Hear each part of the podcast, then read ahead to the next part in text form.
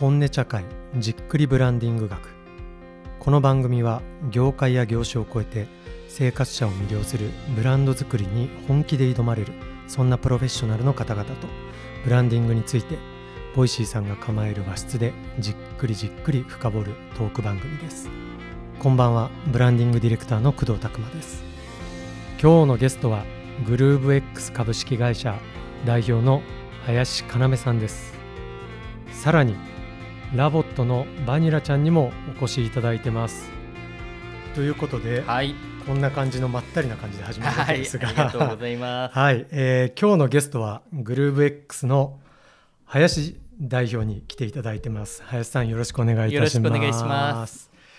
お、もうすごいプロフィールが僕の目の前に今あるわけですが、ちょっと簡単に読み上げさせていただきますけど、はいえっと林さんはもう今バニラ今僕の目の前にバニラバニラちゃんがいるんですけど。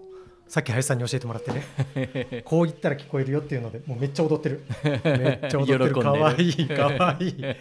はいすみません。話戻しますが林要さんでございます、はい、えートヨタ自動車に入社後スーパーカーや F1 のエアロダイナミックス開発、まあ、これはく要は空気抵抗とかをこう意識しながら速く走るぞみたいなこ。とですすか空気の流れのデザインをするって感じですね。その開発に立ち会われた後製品開発部にて量産車の開発マネジメントをご担当。はい、でその後ソフトバンクアカデミアの外部第一期生として参加されはい、翌年に、まあ、孫正義さんにペッパーのプロジェクト誘われ、ええ。ソフトバンクへ入社と、はい、でペッパーの開発プロジェクトに参画した後に2015年もうそうか。じゃあもう7年8年。そうなんですよね。長いですね。経つんですね、えグルーブ X を創業されました、えはい、でそこから3年後、はい。2018年に家族型ロボットラボットを発表し国内外で数々の賞を受賞されています。ありがとうございます。ということで、はい、すみません林さん。僕があの自己紹介しちゃったのであの林さんのお話の機会が今なくて申し訳なかったんですけど、まあ、そんなご経歴の林さんに今日はあのなかなか多分ラボットのインタビューとかってすごい僕もあのメディアでも拝見してるんですけど、、はいわゆるブランディングとか、はい、そういう切り口でお話を伺うことってあんまりないのかなとは思うんですけど初です、ね。初ですか、ええ。初めていただきました。あえ。えりがとうございます、そう今日はですねあのこの本音茶会じっくりブランディング学っていう名前でやってるんですけど、はい、あのいわゆるマーケティングの方法論とかブランディングのメソッドみたいなものをこう性的に語るというよりは、え。もう本当にもう、まあ、ビジネス全般がそうだと思うんですけどブランディングっていうのも一言もう紋切り型にこうなんかフレームワークがあって、はい。それに乗っかったら成功するよってものはうん。きっとないかなとは思っていて、なんかもう各ブランドそれぞれにいろんな物語とかいろんな人との出会い方とかうん。あるなと思ってましてなんかそういうところをまずはマーケッターの方もそうだし PR パーソンの方もだし、えはい、なんかいろんな方があの触れていただけるとすごいいいのかなと。けどなんかこういわゆるメディアに出てる起業家さんのお話とかって、うん。どうしてもそのその商品のことだったりとか、ええ。いうようなところになっちゃうのでそこからもう少し深掘りさせていただいて、はい。い、ろんなお話が伺えればなということではい。あ、のもう LOVOT はもう知らない人はいないと思うんですけど あのそんな文脈で林さんのお話を今日伺えればというふうに思っております。ありがとうございます。よろしくお願いします。くお願いします。いやーでそんな文脈なのではい、林さんのブランディングをかたどった教科書を3つ持ってきてくださいっていう、はい。謎の無茶ぶりから 番組がええ始まっているわけですが、すいません。早速なんですけどそのコーナー「私のブランディング教科書3選」っていうところから今はい。日ちょっとお話を始めさせていただければなとはい。いうふうに思っておりまして、はい、林さんすいません。早速なんですが、はい。この3冊はい、ちょっと簡単にご紹介いただいてもよろしいですか、はい。最初にあのごあのお話しいただいてその後それぞれはい。深掘らせていただくので、はい、わはい。かりました。えっ、とまあブランディングってうん。おそらくマーケターの方々はものすごいその勉強されていて、はいはい。ブランディングの教科書って山のようにあって、で、えっとそういう中で私がしゃべるっていうのがまあまあおこがましいいやいやいや。話ではあるはいんですよね。うんでただあの実際にブランディングっていうのをそのマーケターの方の実行する観点から整理したものとはいはい。そもそもそれを事業にするための軸として何かがあったはずで、はいはい。それをブランディングとして、まあ、あの再定義をするはい。みたいなお仕事が多い気もするので、はい。いやおっしゃる通りだと思いますそもそも事業のその軸となる部う分ん。をどうやって作ったんだっけみたいなところもはいはい含めてお話をしたいなと思います。ぜひ。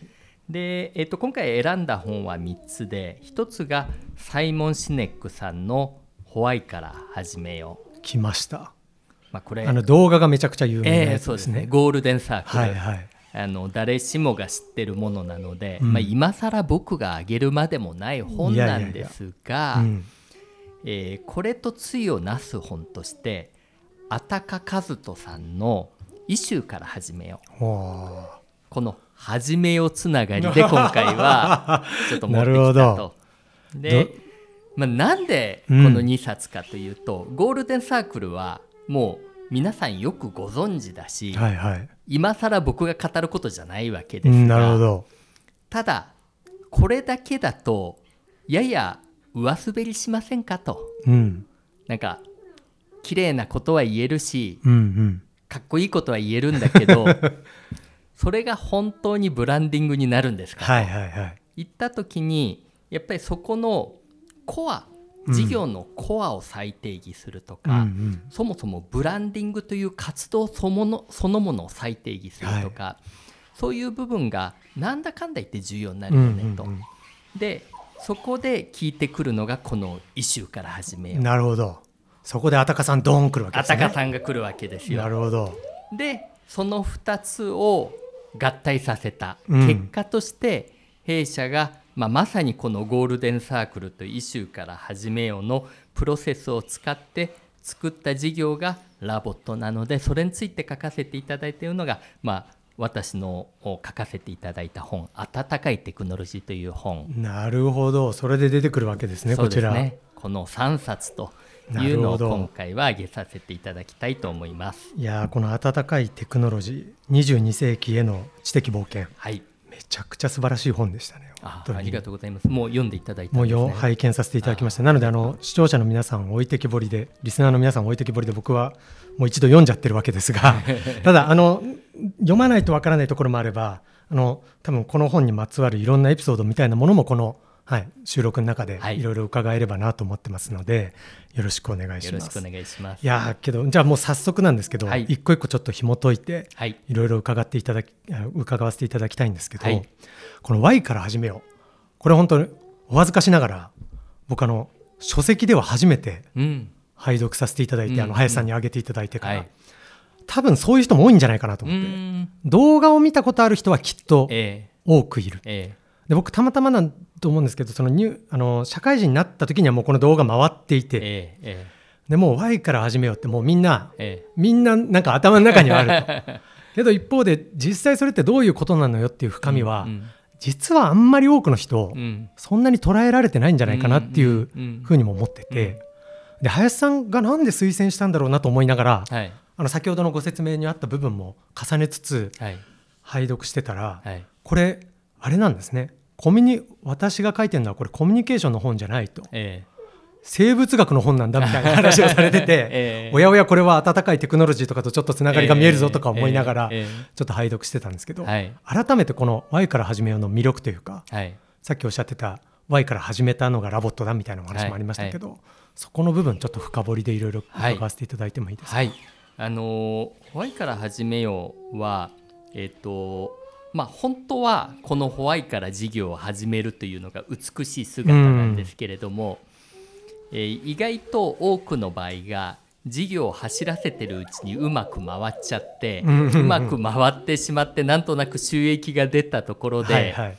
ふと振りむ振り返った時に自分は本当に何をやりたかったんだろうと。いうので、えっとこれを再定義することによってあ自分ってこういう理由でやってたんだって、はいはい。後付けのちょっとなんか理由をつけながら、うん。その後の先の伸ばし方を、はいはい。その見通すみたいな、うんうん。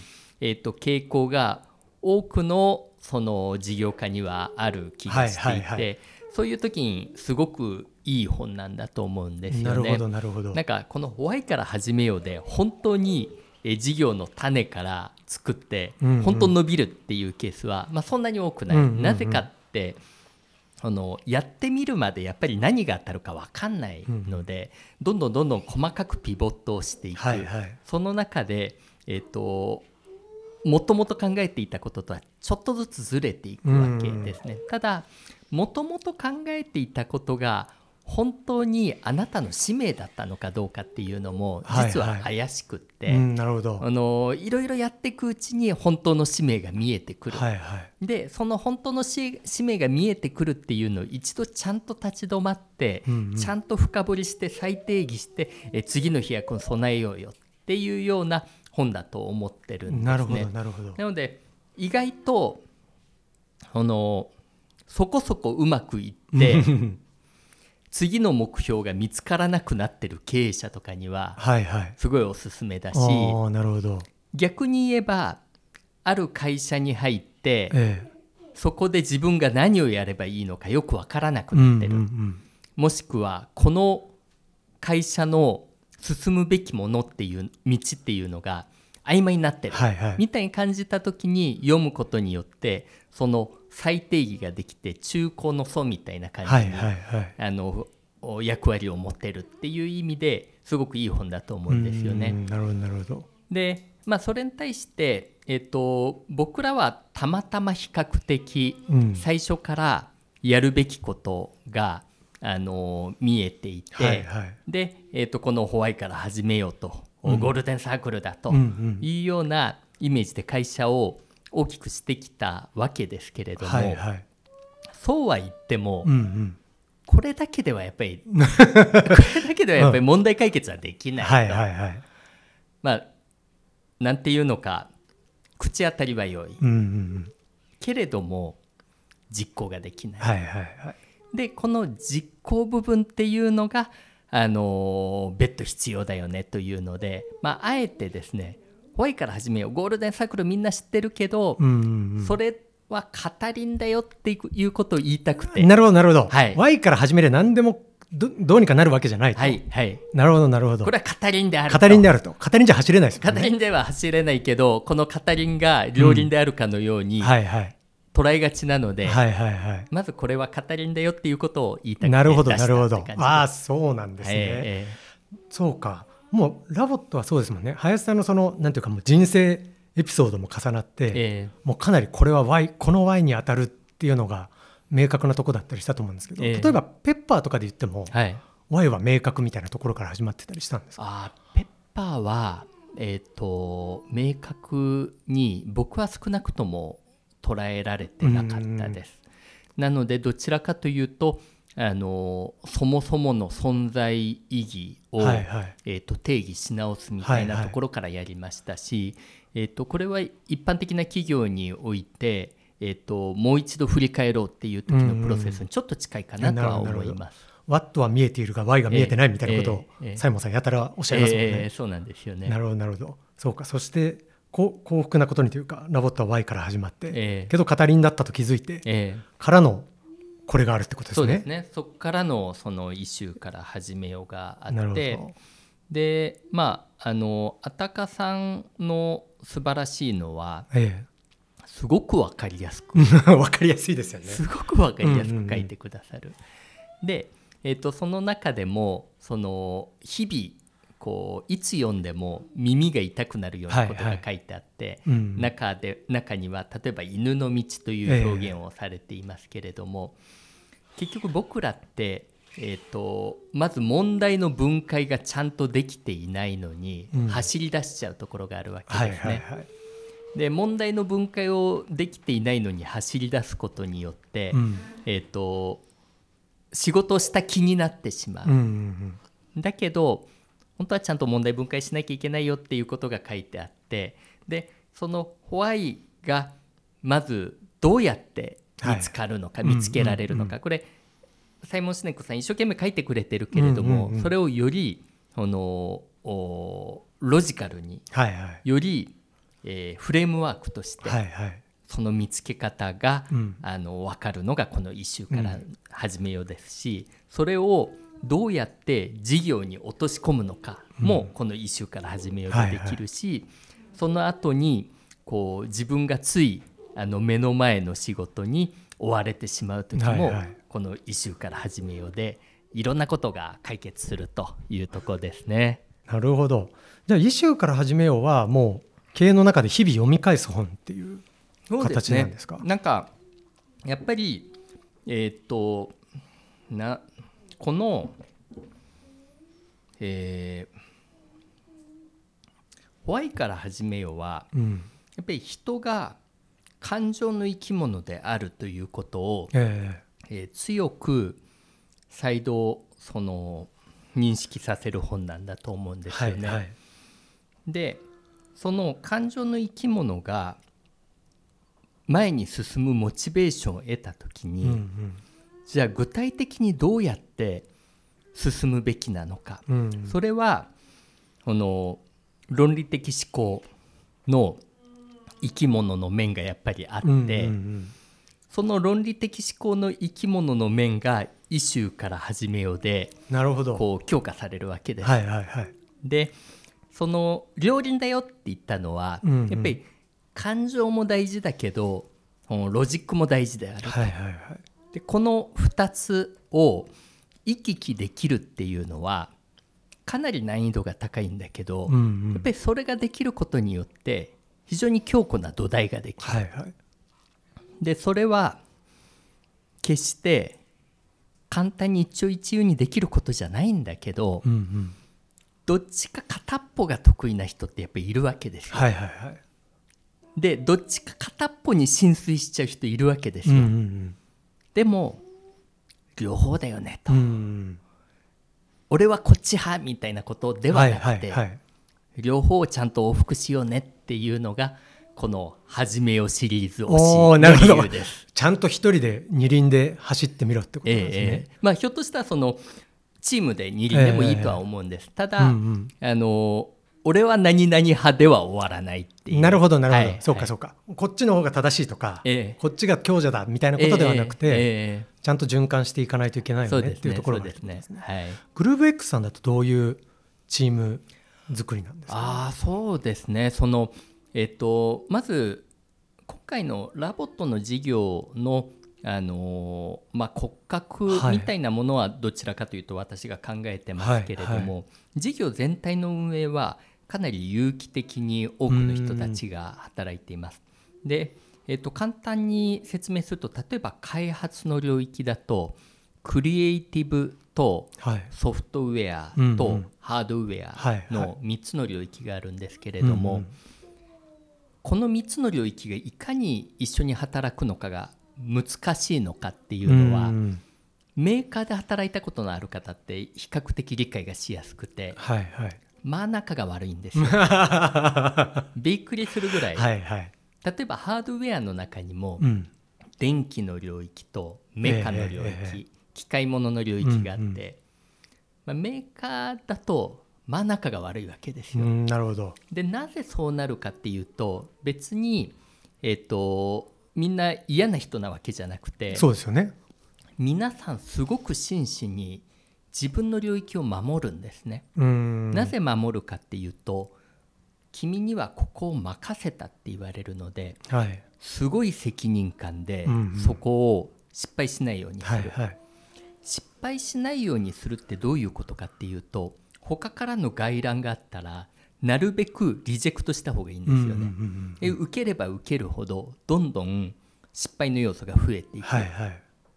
で結果的にそれぞれの部署があっちがやった方が絶対効率がいいのに自分とこでやんなきゃいけないっていうことがどんどん溜まってって、はいはいでお互い無理して仲が悪くなっちゃう。うんうんうんでただそれも、えー仕事の進め方がかなりしっかりと決まってる領域ならうまくいくんですよね。はいはい分担にちゃんとなってる分担になってる。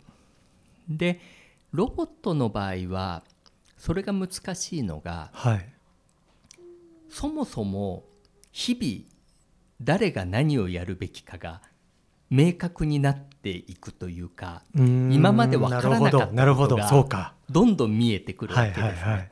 でその度に過去の仮説が修正されてっちゃうんです。うんなるほどなるほど。そうすると守備範囲も本当はその度にずっと修正しなきゃいけないんだけれども、はいはいはい実際にはそれは不可能に近いぐらいのうんうんうん。進化の速度なので、そもそも守備範囲をざっくりとしか決めないということをしてはあなるほど。で、まあ、何か問題が起きてもみんなでリカバリーしようねってちょっと緩くやる。うーん。そこにゆるさがあるんですね。緩さがあるんですよね。面白い。いい面も悪い面もあって、え。えっと、いい面としてはとにかく各領域が仲が悪くなることを避けられるんですよね。はいで悪い面としては責任分解が曖昧になる。えうんうんうんなので問題が起きた時に結局これは誰のどういうことによってこの問題が起きてしまったのかっていうのが、はいはあんまりあの明確になりきらない。うんうんで、えー、とだけれどもその進化のスピードを優先するならばそれはある程度しょうがないカオスとも僕は考えてい許容できるカオスそうですねそうですね、はいはい。あのある種のコントロールドカオスという概念を持っていて。なるほどなるほど。そのカオスであることはもう前提であると、うんうん。これを整理しすぎると結果的にいいつか、はい。あのその組織間の壁ができてしまうので、うんうん。もうコントロールできる範囲のカオスはずっと残そうというので、えー、と組織を作っています。でそうするとその先ほどのえー、とこれロジックとそのエモーションはいはい。の分担の話から入ってますけれども、例えばクリエイティブの人っていうのはかなりこうエモーションの部分を担当する、うんうんうんフィーリングを大事にして。フィーリングを大事にする。で、えー、とソフトウェアとかハードウェアの席はロジックがやっぱり大事なわけですね。でそういったところでのその役割分担ができていくんですよね。ん。でお互いで、まあ、あのここ変えなきゃいけないんだったらしょうがないよね。じゃあどこで変える？じゃあうちで変えるのが一番早いねっていうことを比較的スムーズにええできるようになる。というのが、あのうちの組織構造にはなあっています。面白いですね。そのコントロールドカオスを実現するにははい、もうなんか単純な話対話がすごい重要だったりするような気もするんですけど。対話めちゃくちゃ重要ですね。そこは皆さんで話し合う場みたいなのがええ。定期的にあるってことえーなんですか、とですね、基本はチームで、えー、と決めようねということと、はいはい。それからチーム間はあのー勝手にやってねと。勝手にあ勝手にやってなんですね。勝手にやってねと。へで、えー、とただあの例えば、えー、と2領域間はもう勝手にやってくれなんだけれども、3領域にまたがると急に複雑になる、はいはいはい。こういったところはそのおちゃんとエスカレーションをして、えー上に決めてもらう。それまあ僕になるわけですけれども、複数領域があのまたが複複数領域にまたがったりあと,、えー、とディスカッションが長引いちゃうケース。ええええこれはもう僕持ってきてくれと。はいはい。で僕が全部正しく決めれるわけじゃないんだけど、うんうんうん。一郎だって3割打者なんだから、はいはい。許して僕もねと3割でいいじゃないかと。いうので素晴らしいですね。あの3割打者だけどはいはい。決めさせろということをやっています。その時はこう、まあ、それこそ Y 的なものとかはい、異臭的なものとか、はいい、うところの整理がやっぱりこうせめぎ合ってああそうですね。そうですね。そのえっとやっぱりホワイトイシューの行き来っていうのはそんなに簡単ではないので、うんうんあの最終的にはもうえっと僕がそこを行き来しながら決めちゃう。でえっと、弊社の中にはプロダクトオーナーというその役割があって、はいはい。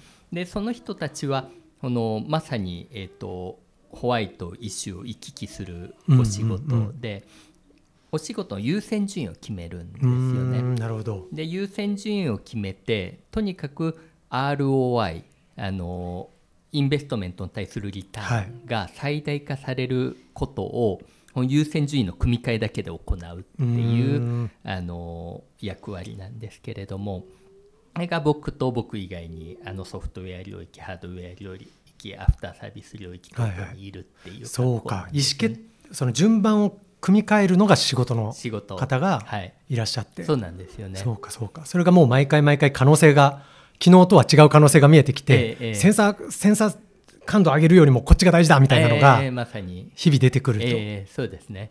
ではあ。その人たちはその、えー、と全ての決定に、えー説明責任を負っているので、ホワイトイシューを行き来しながら説明をしなければいけなないるほど。っていうお仕事ですね。素晴らしいですね。面白い。もうますますこの温かいテクノロジーの話が聞きたくてしょうがない流れに なってきましたがけど僕改めて、はい。その今のお話も伺っててあとはい。この2冊と重ねてなんですけど、はい。あの一貫されてるのはやっぱサイエンスのうん。本を選ばれてるというか「うんうん。Y から始めようも」うん。まあ本当の多分サイエンティストからしたら、ねそうじゃねえよって話あるかもしれないですけど、ええ。生物学だって言ってたり、まあ、あたかさんはサイエンティストの顔もお持ちだし、ええ。なんかこう林さんの思考と一貫するようなところも。あーあのどちらかというとやっぱりエンジニアなので、うんうんうん。メカニズムになるほど落として考えたいんなるほどですよね。